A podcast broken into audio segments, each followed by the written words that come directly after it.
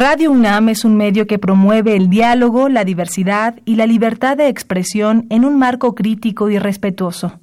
Los comentarios expresados a lo largo de su programación reflejan la opinión de quien los emite, mas no de la radiodifusora.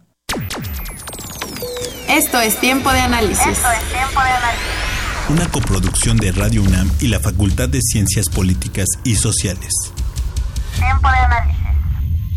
Política, debate, cultura, sociedad, economía, periodismo, movimientos sociales. Opina, debate, discute, analiza. Tiempo de análisis. Un espacio donde con tu voz construyes el debate.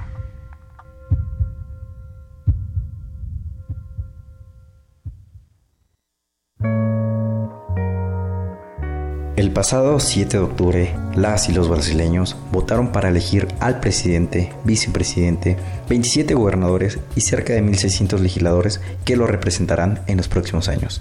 Sin embargo, en las elecciones presidenciales es obligatorio que la o el candidato ganador lo sea con más del 50% de las votaciones totales. Como esto no sucedió, el domingo 28 de octubre, el candidato por el Partido Social Liberal, Jair Bolsonaro, y Fernando Haddad, candidato del Partido Los Trabajadores, disputaron la segunda vuelta de las elecciones. Fernando Haddad, exalcalde de Sao Paulo, se convirtió en el candidato oficial del PT después de que la postulación del expresidente Lula da Silva fuera impedida por el Tribunal Supremo Electoral. Lula encabezaba las encuestas a pesar de estar desde abril en la cárcel, donde cumple una condena de 12 años por corrupción y lavado de dinero. Los resultados fueron contundentes. Jair Bolsonaro fue elegido presidente de la República de Brasil con el 55.13% de los votos, mientras que Fernando Haddad alcanzó el 44.87%.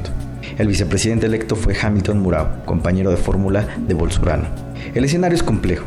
El presidente y el vicepresidente electos son los primeros militares que llegan al poder mediante elecciones desde 1945 y, durante su carrera militar y política, se han visto envueltos en grandes polémicas por sus declaraciones homofóbicas, misóginas, clasistas y racistas, mismas que se reflejaron en sus respectivas campañas. A principios de octubre, miles de personas salieron a las calles de Brasil para expresar su rechazo al entonces candidato del Partido Social Liberal, a menudo comparado con Adolf Hitler y Donald Trump en cárteles y cánticos. Resulta interesante analizar por qué, a pesar de las declaraciones escandalosas y las acciones intolerantes de Bolsonaro, haya resultado ganador. ¿Será que su discurso fascista refleja el pensamiento y el sentimiento de un sector social decepcionado por el proyecto político progresista? ¿Qué debemos esperar de estos resultados? ¿Regresará el autoritarismo a Brasil? Mi nombre es Cristian Mariscal y es momento de Tiempo de Análisis.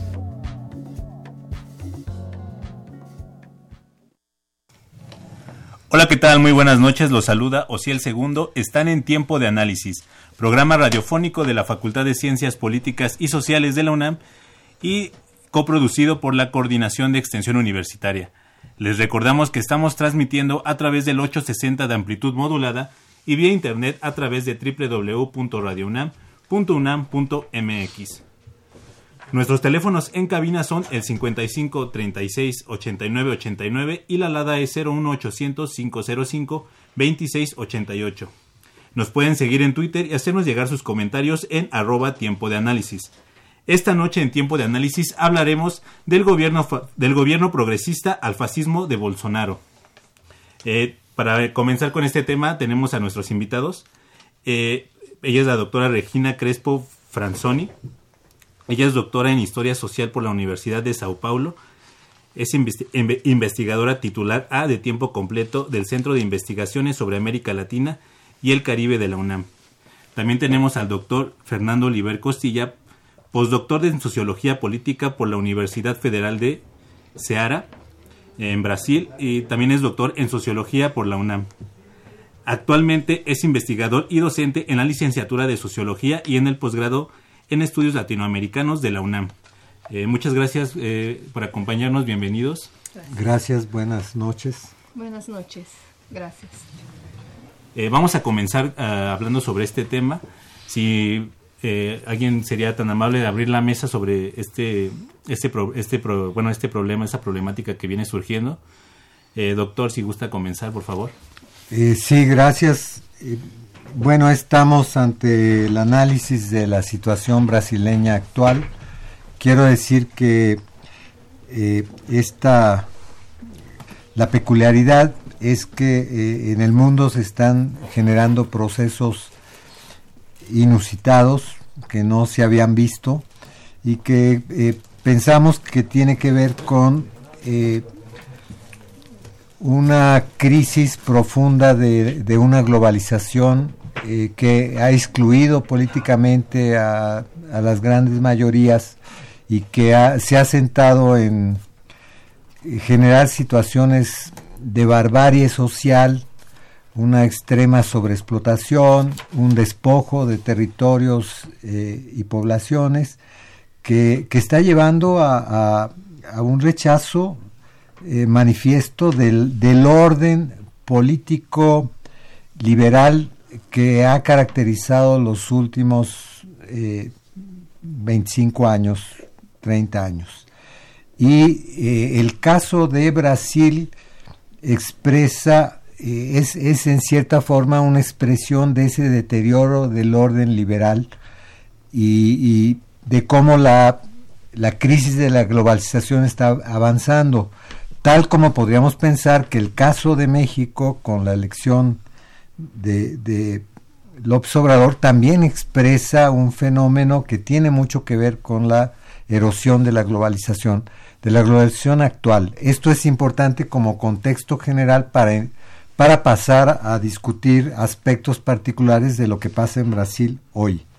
Ya se comentó que las elecciones dieron como resultado electoral una mayoría en, el, en la segunda vuelta para Jair Bolsonaro con más de 57 millones de votos, lo que significa el 55.1% de los votos totales, de los votos emitidos.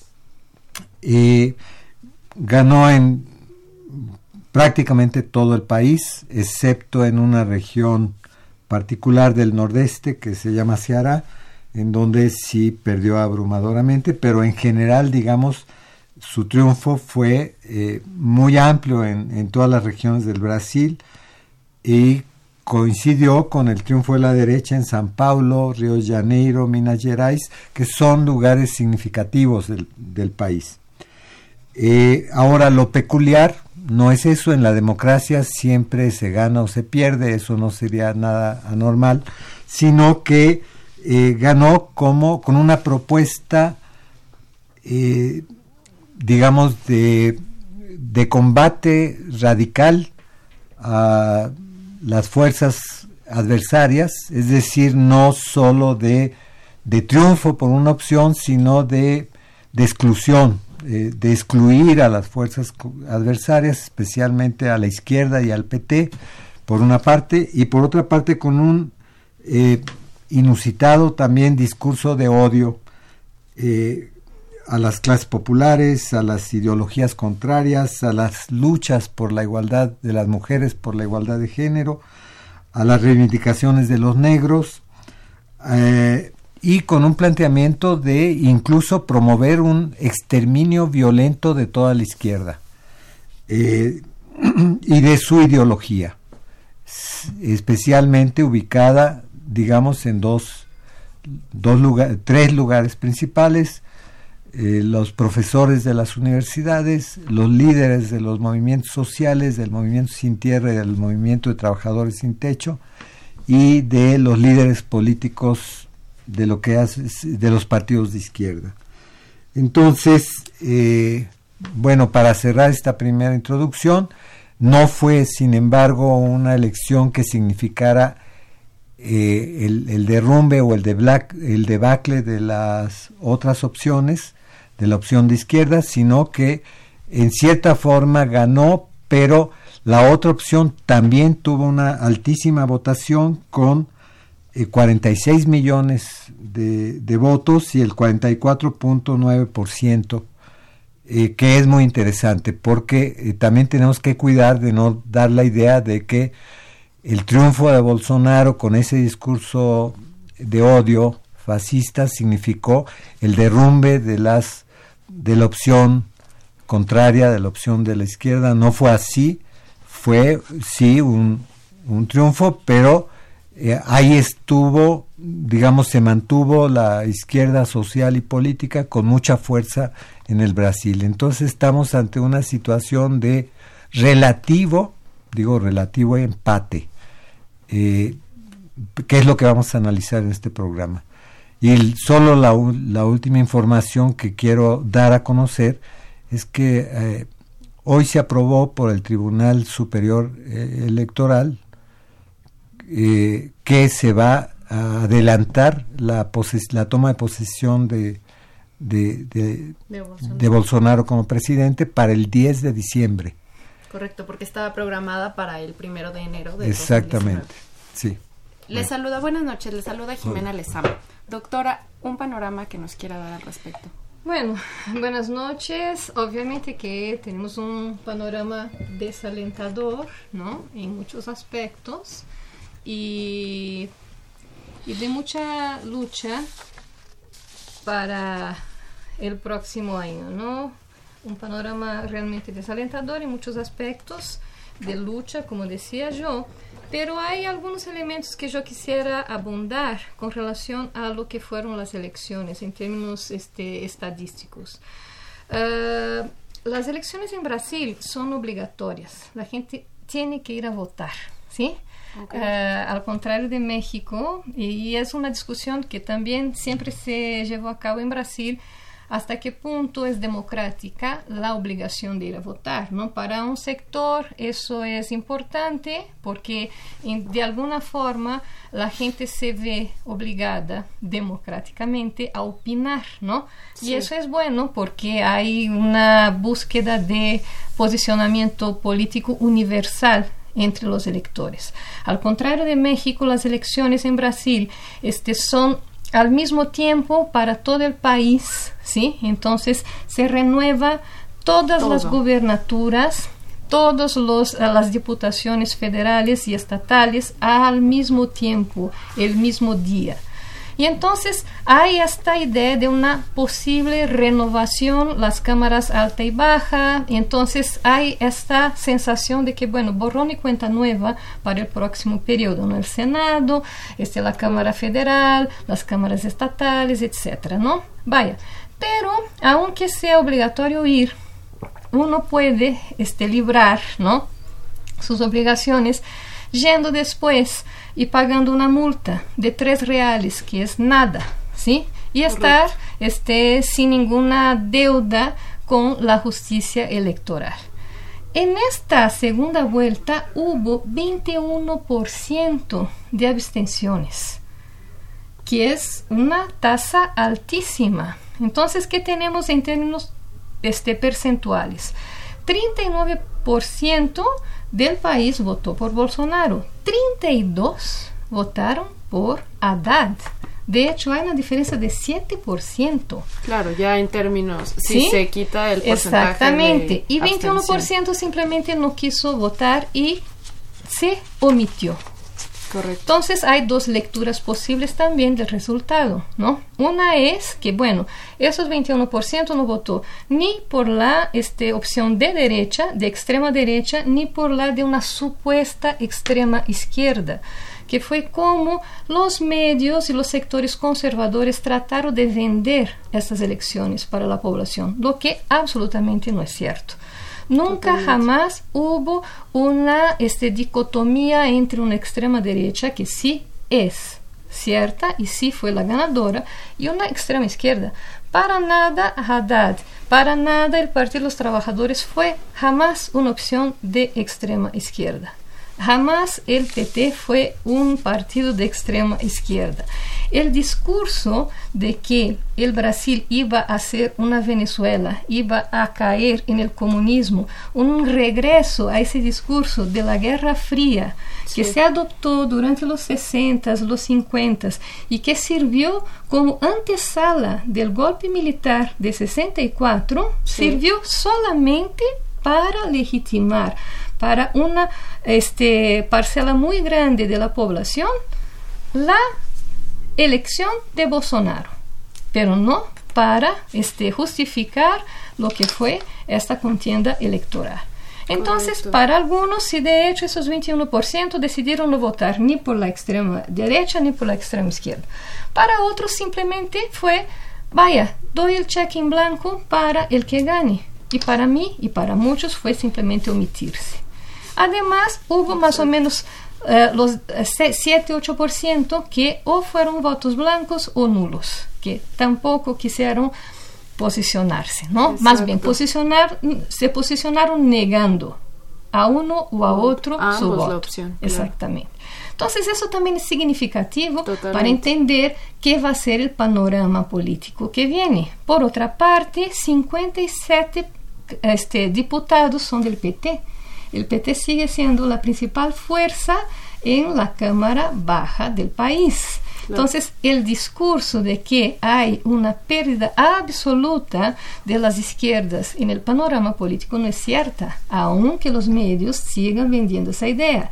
Aunque se trató durante todo el proceso de, este, de la segunda vuelta de tratar de hacer que las fuerzas democráticas se eh, lograran reunirse alrededor de la candidatura Haddad y no fue posible porque no, no, no fue posible.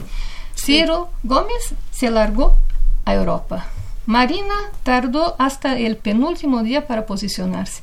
Fernando Enrique Cardoso nunca quiso decir que de hecho la opción por el profesor era mejor que la opción por el capitán. ¿sí? Salió como siempre por la tangente, no típico de los tucanos, que son los partidarios del Partido Socialdemócrata brasileño, que se dice socialdemócrata, pero simplemente es un partido de la derecha. ¿Sí? y que fue el que más perdió espacio en el panorama político con esas elecciones. Y fue uno de los principales ejes del golpe de Estado que sacó a Dilma Rousseff del poder. Entonces, este es el panorama que tenemos y vamos a ver qué va a pasar. Totalmente, doctor. Eh, bueno, yo quiero decir que eh, el problema que se nos plantea ahora es si pasará el que va a ser el nuevo presidente de Brasil de su discurso, del discurso de odio, del discurso de exterminar a la izquierda, a la práctica. Esa es la pregunta y ahí nosotros tenemos que tratar de prefigurar algunas cosas. En primer lugar, que para la gran mayoría de los votantes el discurso de odio en realidad no, no fue un elemento motivador en sí. Es decir, no podemos decir que los 57 millones que votaron por Bolsonaro eh, realmente odien la lucha de las mujeres, odien las reivindicaciones de los negros, eh, odien a la izquierda. No, eh, en realidad un poco ellos vieron ahí la lucha contra la corrupción, vieron la lucha como una posibilidad de mejoramiento social en una situación de profundo estancamiento económico. Y como que hay que entender porque esto prefigura eh, una expectativa distinta a, al odio. Y más bien la expectativa es que mejore el Brasil que ese personaje que es muy radical, en realidad se piensa que puede ser enérgico en el combate a la corrupción y en el mejoramiento social, lo cual, eh, sin embargo, eh, al parecer es una gran fantasía que ha creado un cierto aventurerismo a la derecha.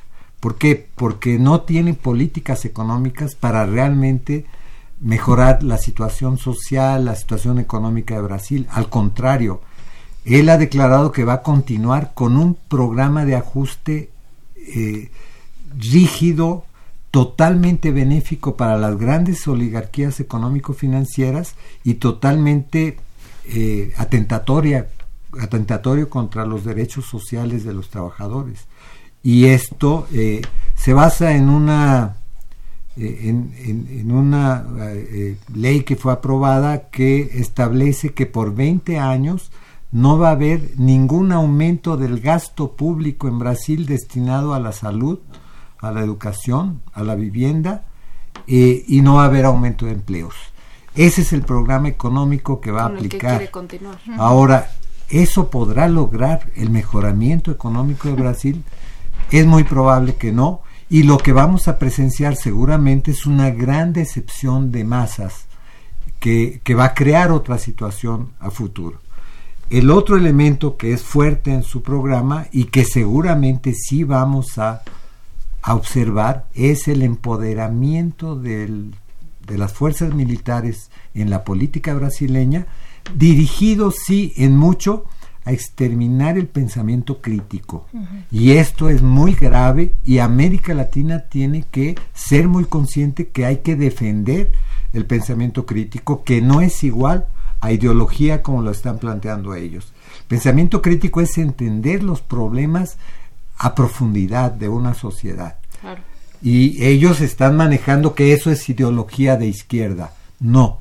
Y ahí es nuestra responsabilidad estar con los brasileños en esa defensa radical del pensamiento crítico.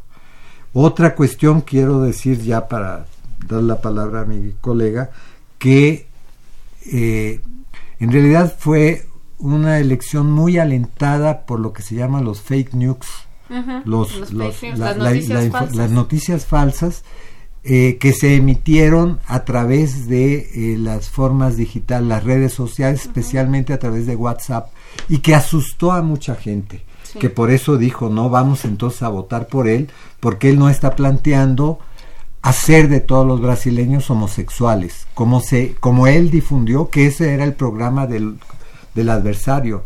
y no era verdad, para nada, es una tontería eso.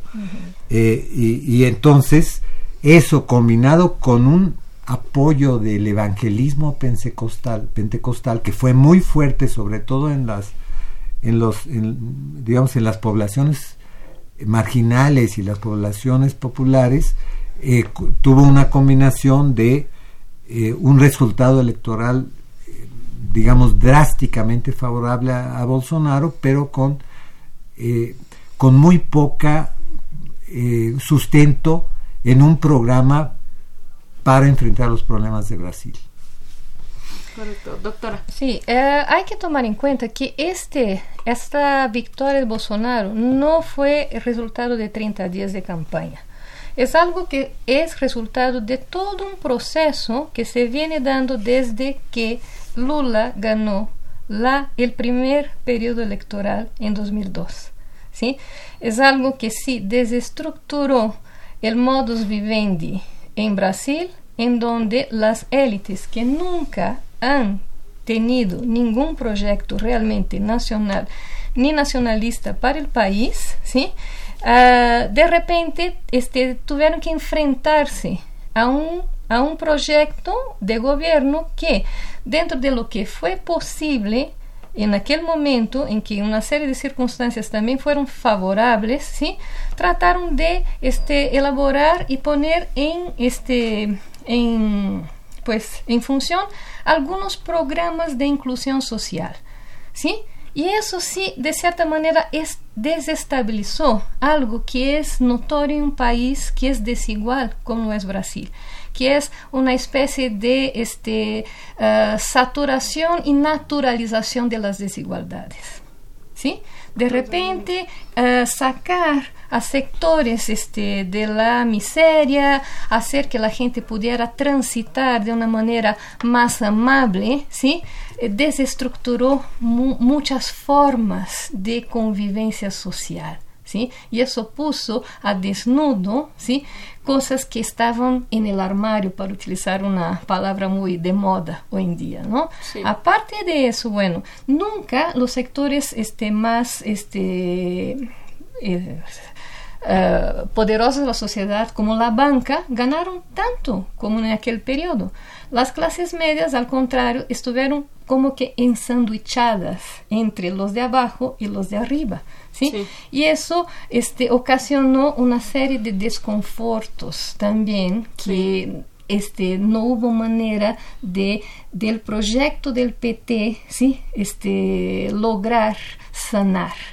Y claro, claro que fue desestabilizando una serie de situaciones que ocasionaron la, este, el favorecimiento de este, que situaciones autoritarias, soluciones de fuerza, ¿sí? salieron a flote y seducieran a la gente. No, no de a gratis, Bolsonaro tuvo una votación fabulosa en los estados más ricos de la federación. Claro.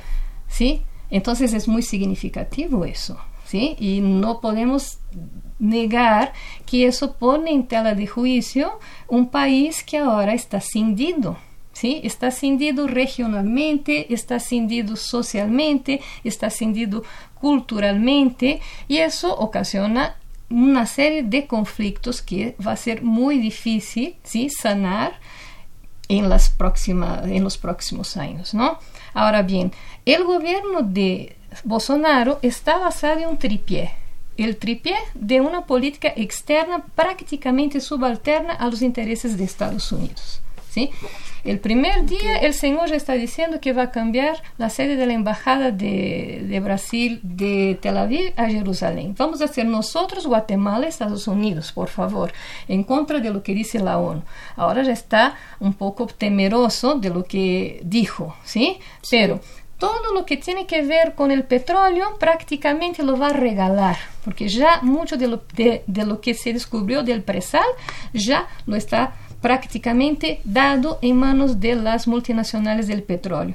Y Dilma Rousseff lo iba a dar con este, ya una ley hecha para educación y salud. Eso ya desapareció. Ya dijo que iba a eh, deshacer las relaciones con Cuba. Imagínense. Sí, o sea, totalmente. todo al revés de lo que fue la política externa de Brasil en los años del Partido de los Trabajadores, ¿no? Los BRICS, el diálogo sur-sur, la presencia de Brasil en África y todo lo demás. Totalmente. Este, en la otra parte del tripié, pues la política este, económica interna con el fin de la presencia del Estado, el neoliberalismo a todo lo que da. Ese señor Paulo Guedes es un Chicago boy, ¿sí? que hace la tarea de casa, pero con creces, con 10 y todo lo que hay de peor, ¿no? Este, nada de, de, derechos laborales, vamos a hacer un ejército ávido de trabajar casi casi que como esclavos. Qué bien, ¿no? Para las empresas de rapiña, excelente, pero Totalmente. para el país, nada. Y finalmente, esos dos pies que van a ser terribles para el capital este, político del país, están contrabalanceados con um aparato judicial que vai ser capitaneado por este capitão que é Sérgio Moro, que hace esta absoluta uh, que tem esta absoluta falta de caráter, porque é um senhor juez que agora vai ser um político, que sempre foi um político que Claro. actuou dentro do judicial del Poder Judicial y que ahora tiene en sus manos el aparato judicial para perseguir a quien quisiera, a quien quiera. Entonces, sí, toda la desmovilización de las izquierdas tiene que ver con eso. O sea, si perdemos capital político aquí y aterrorizamos acá, y entonces el país se va al abismo. Totalmente. Bien, pues vamos a una cápsula de Políticas Invita y regresamos a continuar hablando sobre del progresismo al fascismo con Bolsonaro. A continuación, les informamos de algunos eventos que se realizarán del 8 al 14 de noviembre en la Facultad de Ciencias Políticas y Sociales. Asiste este 8 de noviembre de 1 a 3 de la tarde a la presentación del documental Dicen de mí la historia del Mijis en el auditorio Pablo González Casanova. Participan Grecia Pérez, Miguel Crespo, Marco Antonio Gutiérrez y David Peinado. Ese mismo día, en el auditorio Ricardo Flores Magón a las 5 de la tarde, se presenta la muestra de Teatro Nuevo Hispano. El 8 de noviembre, en la sala Fernando Benítez, de 1 a 3 de la tarde, se llevará a cabo el segundo coloquio para la enseñanza del periodismo. El día 10 de noviembre, de 11 de la mañana a 2 de la tarde, en el auditorio Pablo González Casanova, se llevará a cabo la mesa de análisis del Proyecto de Nación 2019-2024. El 12 de noviembre te invitamos a la conferencia magistral El rol emergente de las Fuerzas Armadas en la defensa y la seguridad en el auditorio Pablo González Casanova de 4 de la tarde a 8 de la noche. Ese mismo día, en el auditorio Ricardo Flores Magón, de 1 de la tarde a 7 de la noche, se llevará a cabo la octava edición de Publipolis, Marketing y Publicidad. También puedes asistir el 13 de noviembre al auditorio Pablo González Casanova de 8 de la mañana a 8 de la noche al primer encuentro regional, el mercado de la cocaína, criminalidad organizada en el área común de inseguridad atlántica. El 14 de noviembre, en la sala Fernando Benítez, de 12 a 2 de la tarde, se impartirá la conferencia magistral Antropología Física, Estudios Antropológicos sobre Género y Sexualidad Humana por el doctor Javier Lizárraga Cruchaga. Estos son solo algunos de los eventos que se realizarán. Pueden checar el calendario completo en nuestra página www.políticas.unam.mx. La entrada es libre para todos los eventos, foros y conciertos. Mi nombre es Viridiana García. Continúa escuchando Tiempo de Análisis.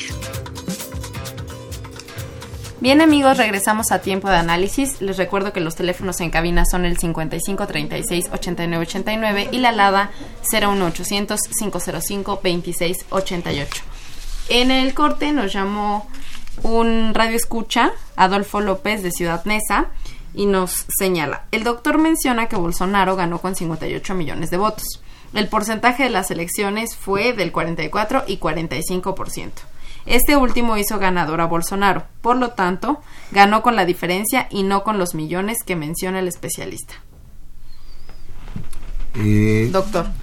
Sí, ganó con una diferencia, ¿no? A lo que yo me refería es que no significó, eh, digamos, un triunfo que arrasara, que destruyera a la fuerza adversaria. a Sí. la- no, eh, digamos, la fuerza eh, contraria tuvo 44 millones de votos, 44.9, Sí. digo, por ciento. eh, 44.9%. Exacto. Exactamente. Y entonces sí hay un triunfo de Bolsonaro, pero lo que yo quería que, que nos percatáramos que, Que no era tanta la que- que la izquierda social y política tiene también una fuerza considerable que va a jugar en la política, Sí. que no fue destruida Que no está desdibujada. que como no también está des- decía la doctora. desdibujada. ¿no? Y ahí la, la, la otra cuestión que, que es importante considerar es, sobre todo por el título del programa, ¿no? del, del progresismo al fascismo en Brasil, es que se nos ha preguntado mucho si esta situación tiene que ver con los errores políticos del PT y con los equívocos económicos quizá, ¿no? o culturales. Y yo creo que sí los hubo, es evidente, pero yo creo que no se debe el triunfo de Bolsonaro a los errores políticos de, del, del lulismo o de Lula o de esta corriente progresista. Eh, el- la explicación es más profunda.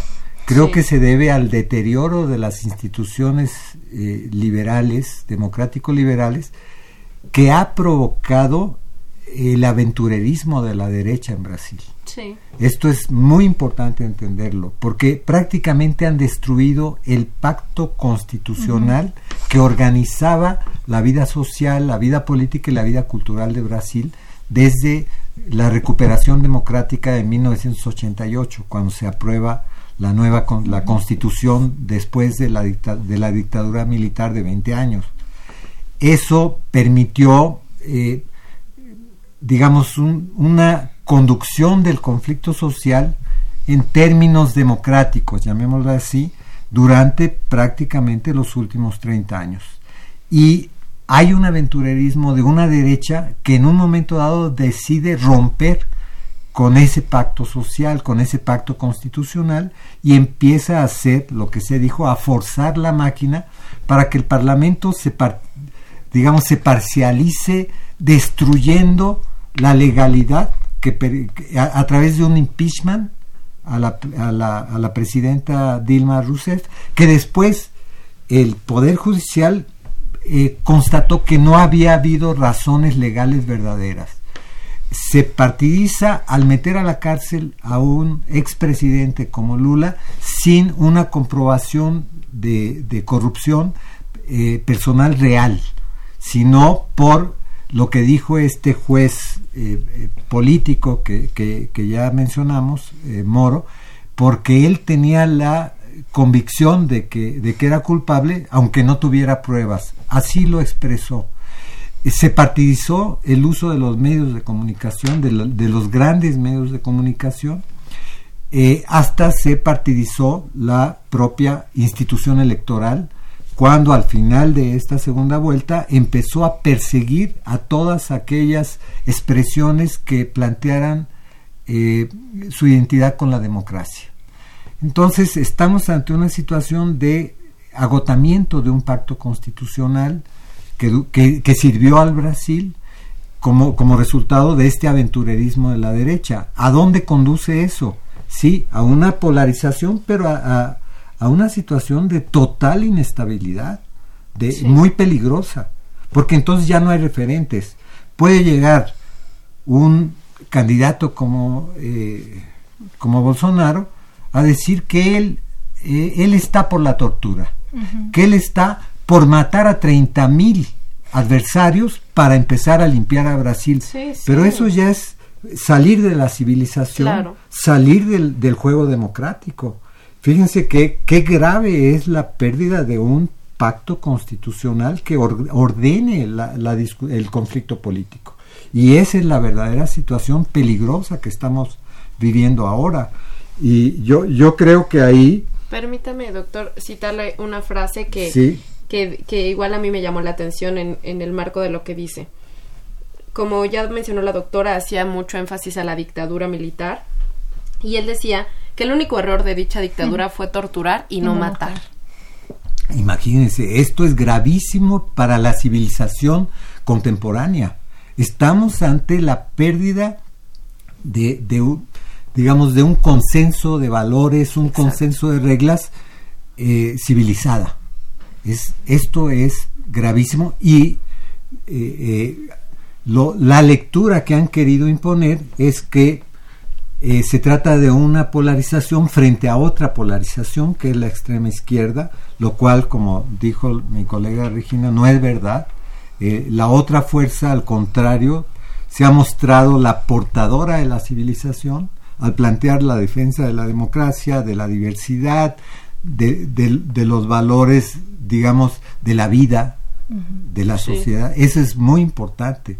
Entonces, eh, sí llamo la atención ante el peligro que significa esta eh, pérdida de un, digamos, de un pacto eh, social y político que ordene la vida política en Brasil. Es gravísimo porque de ahí se puede esperar lo que lo que sea, se puede esperar guerras incluso que ante el fracaso de sus políticas económicas quiera llevar a la población de Brasil a atacar directa, a intervenir en Venezuela o en Bolivia o en el país que se le antoje. Fíjense qué grave es. Eso implicará una conciencia de, América Latina para defender eh, los valores civilizatorios democráticos. Eso es fundamental.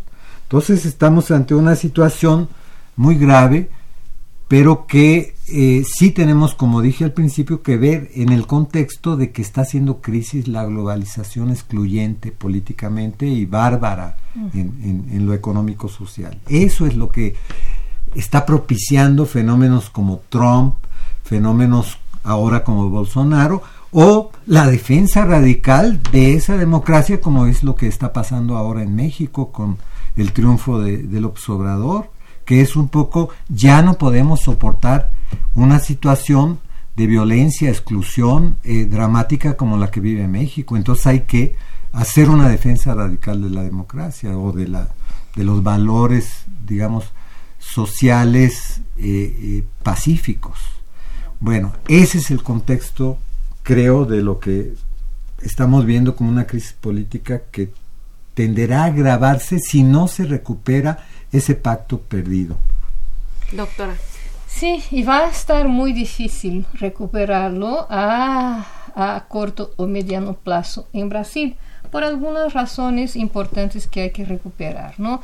La primera de ellas tiene que ver, como decía yo, ¿no? Este señor no ganó por una cuestión de 30 días, es algo que viene cocinándose desde hace mucho tiempo, basado incluso en esas cuestiones estructurales, culturales, sociales de Brasil, pero también de un fenómeno que empezó en 2013, que este, se suele eh, definir como las jornadas de junio, ¿sí? Este, así se, se suele definirlas. Sí. Y fue una serie de protestas que empezaron por una cuestión muy localizada de este relacionadas con el aumento del transporte público en São Paulo, ¿sí? Algo que de cierta manera explotó ¿sí? Los jóvenes eran un grupo de jóvenes que querían que no se aumentara este el precio del transporte, no querían banderas, ¿sí? Y este el PT principalmente, pero tampoco las fuerzas de izquierda en general no supieron leer la magnitud del proceso, Sí. pero las derechas sí. Y lo hicieron desde una perspectiva conjunta. Y no solo lo hicieron desde una perspectiva conjunta, sino que empezaron a cooptar los liderazgos, ¿sí? A partir de la financiación de estos grupos eh, en este, sectores este, ya armados a partir de Internet, de WhatsApp. Eso empezó allí. Un movimiento llamado Movimiento Brasil Libre, que empezó a, en las redes sociales con las fake news. A partir de 2013, justamente a penalizar, a demonizar, a calumniar al Partido de los Trabajadores, ¿sí?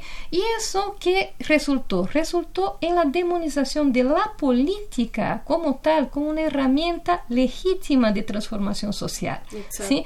Los políticos son todos iguales, las izquierdas son ladronas, el PT es el peor ladrón que llegó al país, descalificando todo lo que fue el movimiento de hecho de transformación estructural que se hizo durante los, los, los, los gobiernos del Partido de los Trabajadores. Sí. Vaya, con la participación efusiva, ¿sí? este, entusiasta de los medios, paulatinamente, diariamente, se puede decir que la, la, población en general fue contaminándose de ese discurso de odio. ¿sí?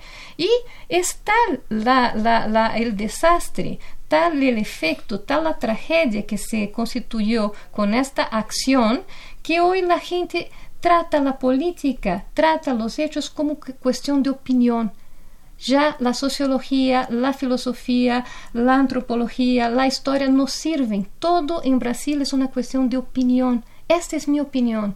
La dictadura no hubo, no hubo dictadura, fue un movimiento. Es mi opinión. Claro. ¿Sí? O sea, entonces se descalifica la política, se, se des exactamente y de ahí surgió un movimiento que es absolutamente nefasto, que se llama Escuela Sin Partido, que de hecho foi criado por um grupo associado ao movimento neopentecostal, que de hecho não é uma escola sem partido, é uma escola del partido de la derecha, que está vigilando agora a los professores desde a pré, desde a pré-primária hasta a universidade e há professores que já estão autocensurándose, ¿por Sí. quê? Porque os alunos los estão vigilando, ¿sí? Como si este ahora el, poder de discutir la, la, este, la libertad de cátedra ya no fuera algo pues este tradicional y este el derecho de la, de la, de la escuela. Están queriendo destruir las estatuas de Paulo Freire. O sea, estamos llegando a la barbarie en Brasil.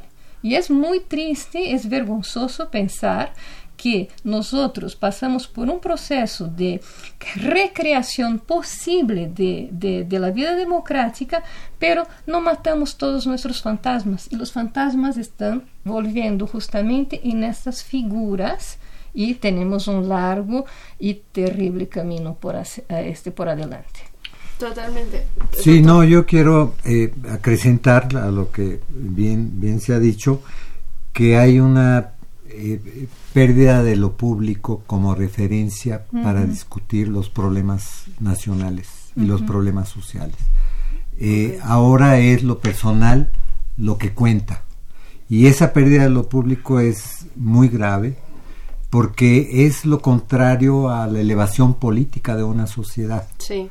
Eh, que, que el, el problema de, de los negros no es el problema de si me gustan a mí o no me gustan a mí. Exacto. No ese es el problema. El problema es, es que hay una común, exacto, hay una situación en la sociedad y, en la vida pública, en donde se tiene que reconocer que es un segmento desfavorecido históricamente que tiene dificultades para tener los mismos derechos de los demás.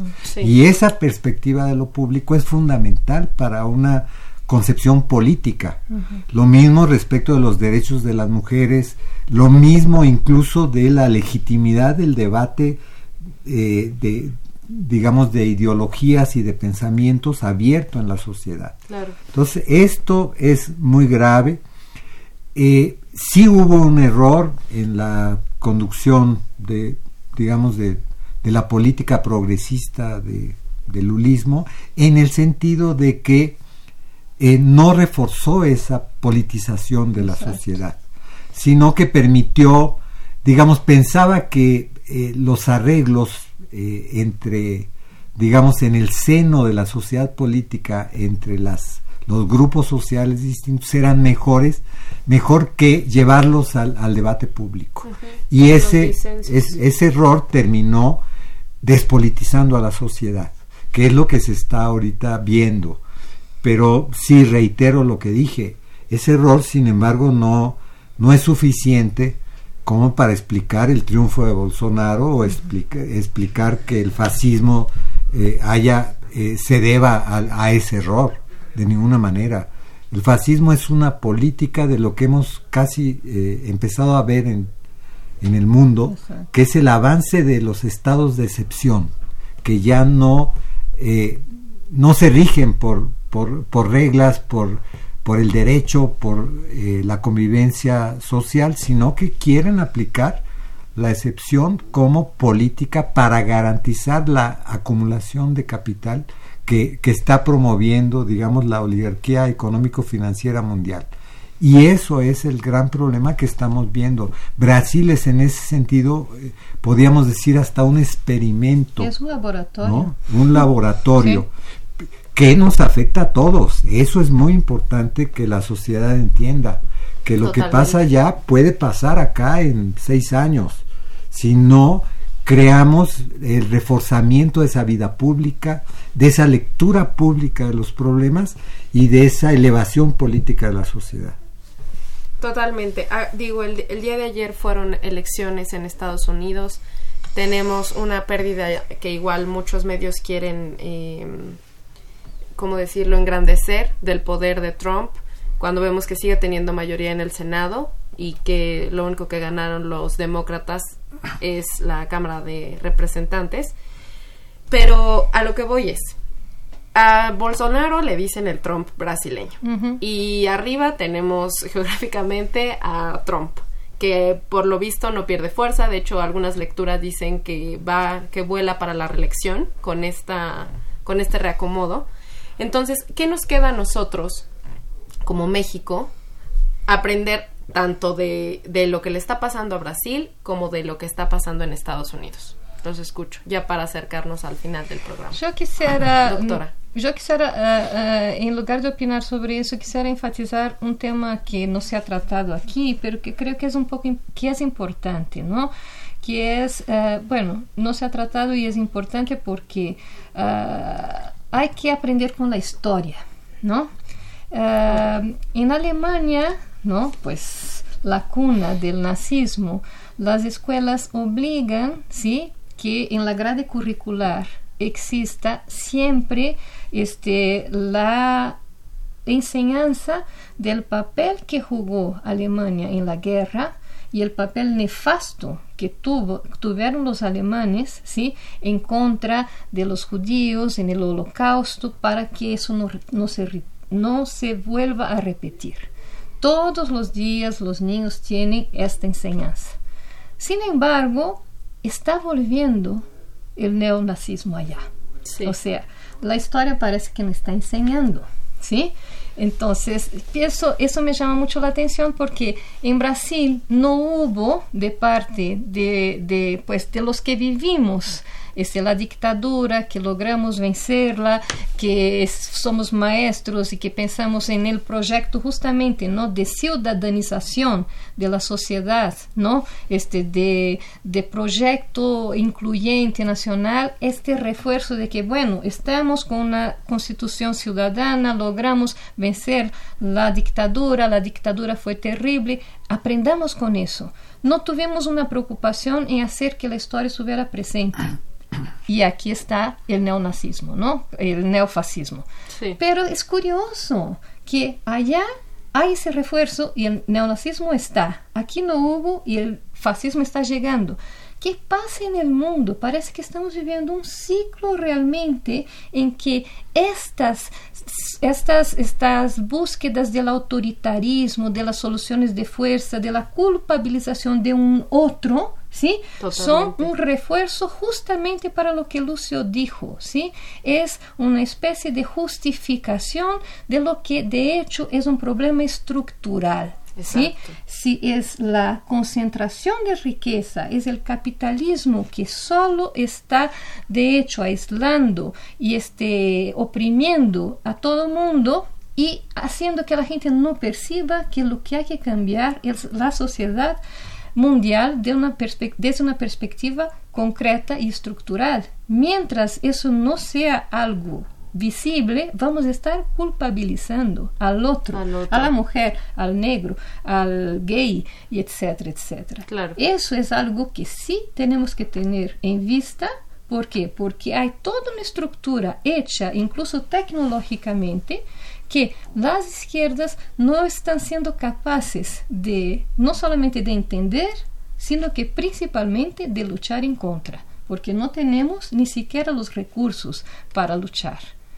Y Trump es nuestro ejemplo más claro y el tupiniquín, como decimos los brasileños, ¿no? Los de abajo, pues estamos siguiendo los pasos desde una perspectiva farsesca, que es lo peor.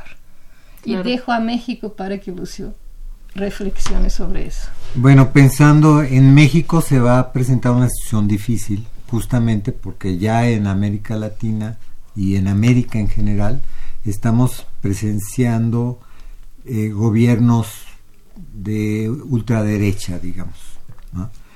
Eh, con políticas que son justamente las que han deteriorado profundamente la situación de México eh, y que han descompuesto al Estado y que han creado, digamos, el, el avance de esa violencia ilegal de, de grupos de grupos vinculados a la economía ilegal o de, de- de grupos que defienden la, concentra- la gran concentración del capital económico financiero. Sí.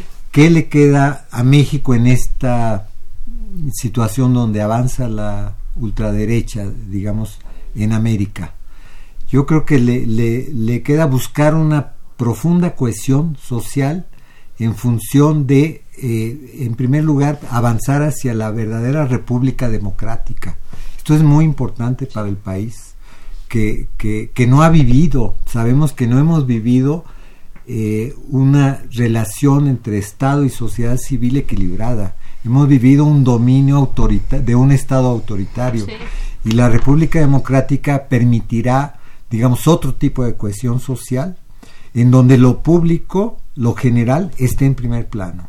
Pero lo público y lo general no decidido por, por los actores políticos que han hoy obtenido, digamos, la posibilidad de ser gobierno, sino también por la elevación política de la sociedad.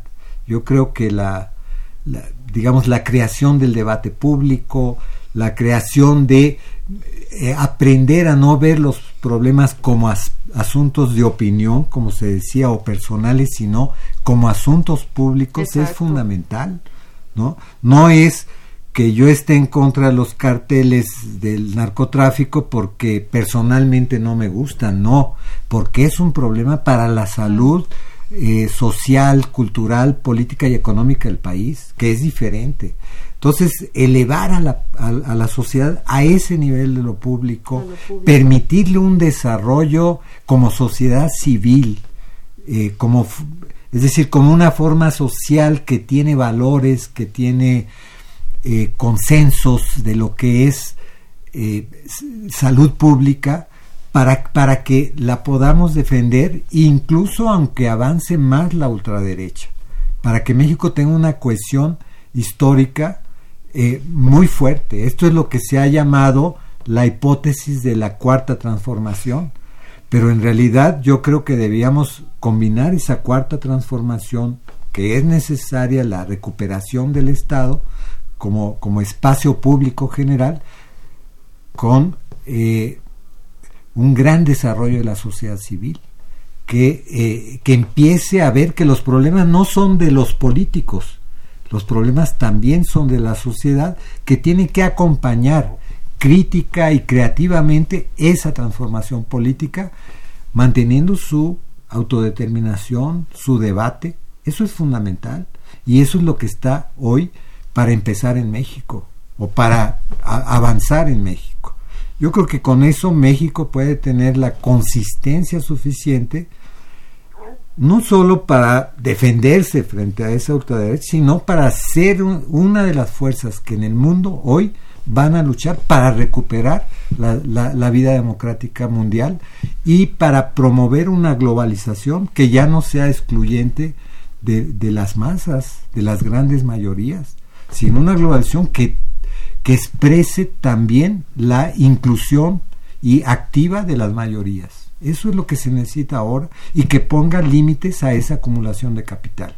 Eso es México tiene mucho que aportar al mundo con una política de esa naturaleza. Podría serlo, eh, doctora. Pues después de lo que dijo Lucio, creo que podemos concluir una visión súper optimista porque sí, yo vengo con la tristeza de lo que pasa en mi país, ¿no? Y siento que sí, si México puede voltear la tortilla, como dicen por acá, será lo, lo, mejor que podemos esperar, ¿no? Totalmente. De esta, esta transición que, bueno, va a llegar hasta el, hasta el 10 de Diciembre. Diciembre. El 10 de diciembre llega ya no el primero de enero. De aquí entonces, ¿qué esperamos? Doctora. Sí, mira, aquí tenemos una, un equipo de transición obsceno, ¿no? Para decirlo menos. Sí. Tenemos en, Brasil. en Brasil, ¿sí? Uh, son puros hombres, entre los cuales uno que tiene tres acusaciones de violencia familiar, fami violencia femenina, ¿no? Sí. O sea, uh, varios de ellos son acusados de corrupción, entonces el discurso de ese candidato de que sí, este, vamos a, cambiar Brasil, vamos a, a cambiar, a, a, transformar el país en un país nuevo, uh, sin corrupción, cae por tierra en, solo en su equipo de transición. Entonces, no hay mucho que esperar puso ahora una mujer en el, Ministerio de Agricultura. Ella fue la que votó por abrir totalmente la utilización de este venenos para para abonar este, los cultivos en Brasil. O sea. Tenemos lo peor de lo peor en este equipo. Hay especulaciones de que probablemente no durará mucho ese gobierno, va a ir de crisis en crisis porque este señor estuvo 27 años como diputado, aprobó solamente dos proyectos, no tiene capacidad de hilvanar ideas, por eso huyó a todos los debates este, y le cayó de maravilla el atentado que, de, del cual fue víctima, porque tuvo el pretexto perfecto para no debatir. Sí. ¿sí? Este, ahora, con Moro, ¿no? que simplemente quitó de la contienda a Lula da Silva y que aceptó, haciendo de hecho una promiscuidad completa entre los poderes para estar donde está, como su segundo, o primero, quién sabe, ¿no? No tenemos mucho que, que, esperar de este gobierno. Correcto, pues yo les agradezco mucho el haber estado aquí en el programa. Gracias, doctor Lucio. Gracias, doctora Regina. Le agradezco también al auditorio por sintonizarnos. Estuvo en la cabina y operación Humberto Sánchez Castrejón. Este programa es producido por la Coordinación de Extensión Universitaria de la Facultad de Ciencias Políticas y Sociales, dirigida por Luciano Mendoza. En la coordinación de producción estuvo Guillermo Edgar Perucho, en producción Jessica Martínez, asistentes de producción Viridiana García y Mariana González, en la producción de cápsulas y montaje Cristian Mariscal, Viridiana García y Mariana González. En continuidad, Tania Nicanor. Se despide de ustedes Jimena Lezama. Muy buenas noches. Esto fue Tiempo de Análisis. Una coproducción de Radio UNAM y la Facultad de Ciencias Políticas y Sociales. Tiempo de análisis.